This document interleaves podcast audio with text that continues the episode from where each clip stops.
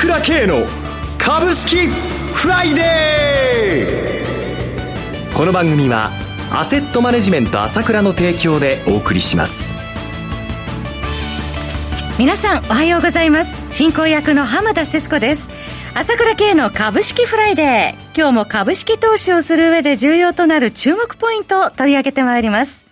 パーソナリティは、アセットマネジメント朝倉代表取締役、経済アナリストの朝倉慶さんです。朝倉さん、おはようございます。おはようございます。よろしくお願いいたします。ますさて、昨晩ですが、FRB が金融政策の指針修正して、物価上昇率2%上回ることを容認する新たな方針、打ち出してまいりました。そうですね。はい、まあ、予想されたことなんですけれども、まあ、改めてこうやって報道されると、ええ、まあ、相場はまだまだこれじゃあもう、あと数年安泰ということでね、え、これは株の時代もう本当にまだまだだなということですね。これからだなということがもう如実にね、えー、現れてくるかなというところですね。長期的な低金利政策も見込まれると。そうですね。えー、何しろ、その FRB 自身がね、はい、もう2%超えても上げないって言ってて、その FRB 自身がもうその2022年末も1.7%しか金利が上がらないよって、インフレ率上がらないよって言ってるわけなので、はい、もうこの調子じゃ、まあ普通今の見方でね、2024年か2025 5年にならなければ、金利はとても上げられないっていうことで、ゼロ金利が続くっていうことじゃね、ますます株に金が行くしかないですね。えー、このコロナの波で不動産が少しね、いろいろ使わなくなってしまうということもあるので、はい、金利が上がらないってことは債券はダメということだから、はい、ね、債券と株にしか、まあ大きな金が行きようなかったらね、うん、どっちに行くんですかってことでね、はい、これはもう収益云々ということもあるんだけれども、まず圧倒的に株がね、にお金が行く流れっていうのは、まだまだまだまだだという、その今の背景はね、しっかり捉えて、だから私いつも言ってます弱気になる必要ないよ。っていうことなんですね。そこですね。はい、さて、後ほど詳しくお話を伺ってまいりますが、ところで先週、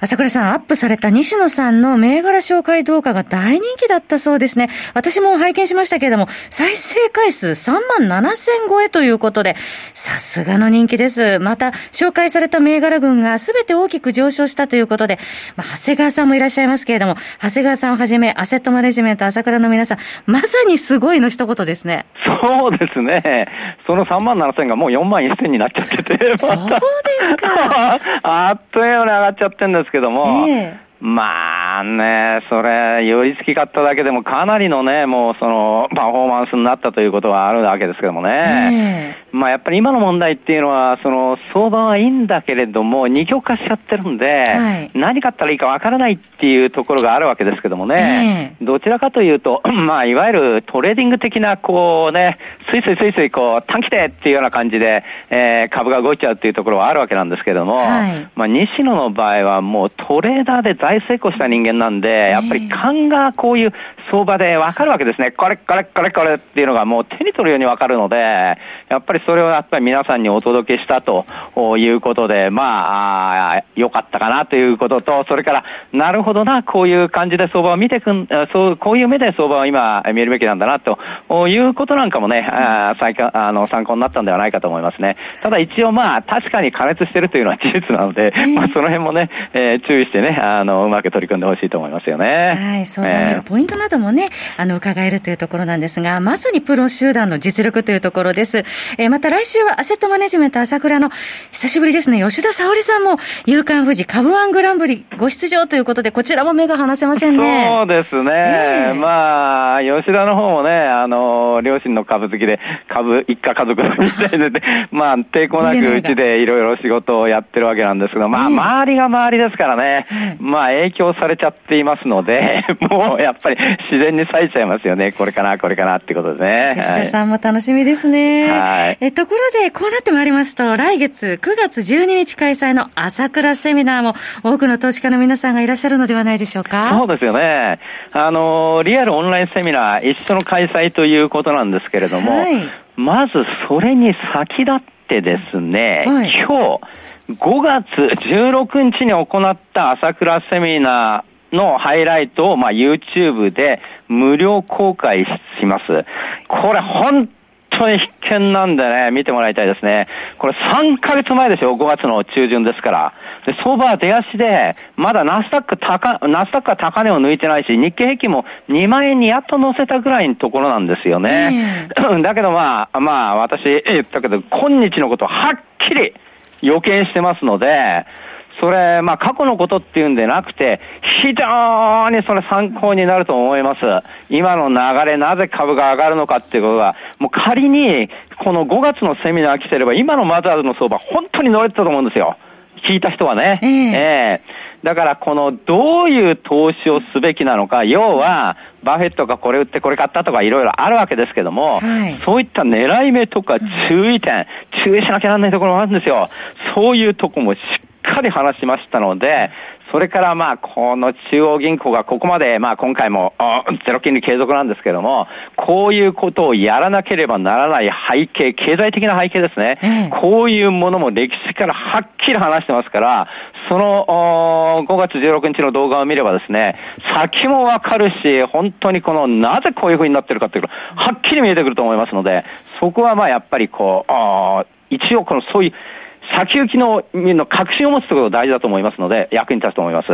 それから、今回の9月の12日のセミナーではやはり要望多いので、ええ、長谷川西郎2人、あの、銘柄で話してもらいますので、あれこれっていうところで、まあ今、今からどんな話するか楽しみであるんですけども、それも期待してもらいたいですね。それは見逃せませんね。アセットマネジメント朝倉のスター勢揃いでセミナーとなります。次回の朝倉セミナーは9月12日土曜日午後1時30分から午後5時まで。参加料金はリアルセミナー、オンラインセミナー、どちらも税込み1万3000円で、原則クレジットカード決済のみとなります。クレジットカードをお持ちでない方でセミナーご参加ご希望の方は ASK1 のフリーダイヤル0120-222-464 0120-222-464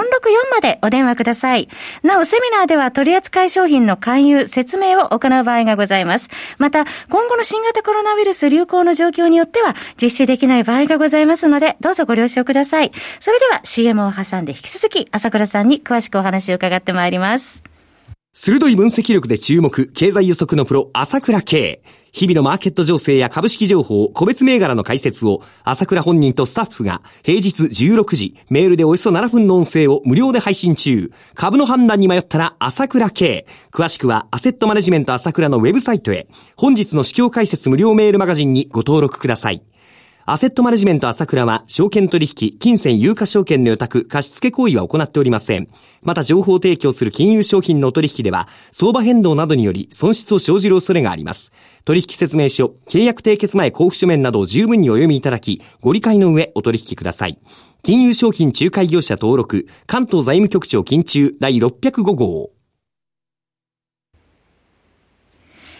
さて、朝倉さん、先ほどのお話のように、アメリカでは、その FRB の、えー、見解の中で、まあ、長期的な低金利政策見込まれて、株式市場にも資金流入が続くという見方から買いが膨らんだということなんですが、一方、国内はどのようにご覧になっていらっしゃいますか？そうですね。えー、まあ、あの、ここでダウがあと1000ドルで新年抜けというところまで来ましたので、はい、まあ、ナスダックが最初抜いて、S&P が抜いて、次ダウっていう、そのね、まあ、順番通り来てるわけなんですけども、えー、もちろん日経平均も新年抜く流れだということですね。えー、当然もう完全出遅れてるわけですから。えー、まあ、あまあ今、売買代金ができないっていうのは、普通は売買代金ができないっていうのは、換算になっちゃって人気がなくなって下げた後起こることなんですけども、そうじゃないわけですよ。今ここに来ても、私いつも言ってますけど、売り物が非常に少なくなってるんです。2万3000円以上はちょっと警戒感があるというか、その、そのまあ売り物が少ない中ちょっとこう薄くなってるだけで、もう何かのきっかけでまた300円だか400円だかとパンパンとしちゃう、もうその、はもうその体制は整っていると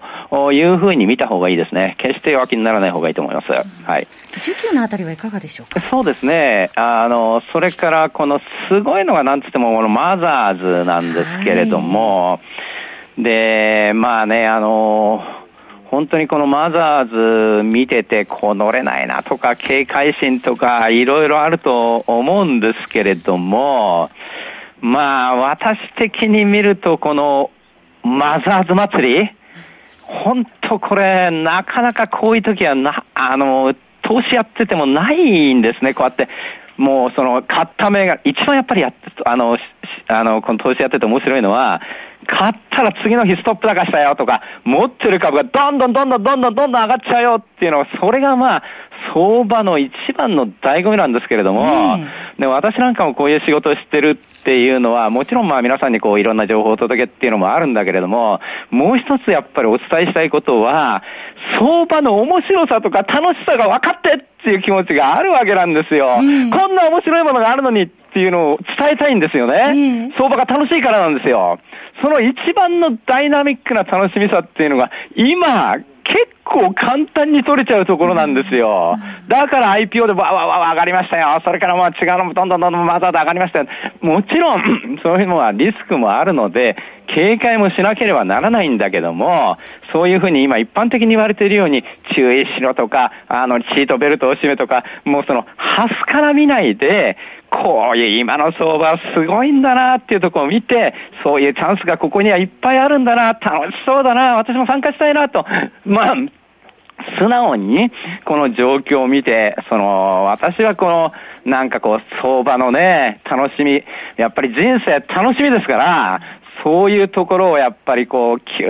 ひ、あの、うまく掴んでいただければなという気持ちが強いですね。だから、初から見ないでくださいということなんですよね、この状況ね。はい。えー、そのマザーズのお話もありましたけども、確かにもう本当回転も効いてますよね。そうなんですね。それで、えー危ない危ないって言うんだけれども、はい、だけれども、まあ確かに値動きがこれだけ荒いわけだからいろんなことがあるでしょう。うん、だけども一つここで、ええ指摘しておきますけれども、今、東証の信用残は2兆1000億にしか過ぎないんですよ。はい、で、普通これだけ乱高下してね、これだけわさわさすれば投機的な取引が多いので、信用取引がものすごく膨らんじゃうっていうのが当たり前のことなんですよね。はい、それがほとんど信用取引が2兆1000億とか、もうアベノミクスの相場で考えたら一番底辺のところですよ。それから最低算も一番底辺のところ、いわゆる仮中って言われるレバレッジをかけた取引が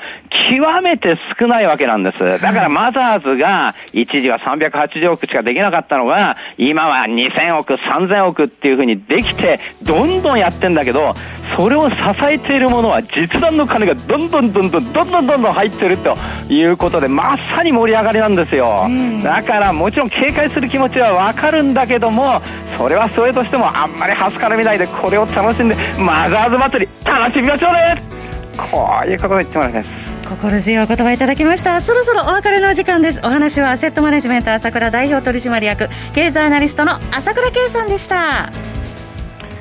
私朝倉圭が代表を務めますアセットマネジメント朝倉では SBI 証券楽天証券ウェルス並みの口座開設業務を行っています私のホームページから口座開設していただくと週2回無料で銘柄情報を提供するサービスがあります。ぜひご利用ください。それでは今日は週末金曜日頑張っていきましょう!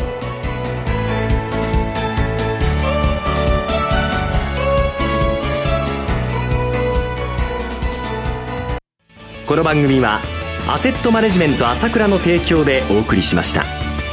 最終的な投資判断は皆様ご自身でなさってください。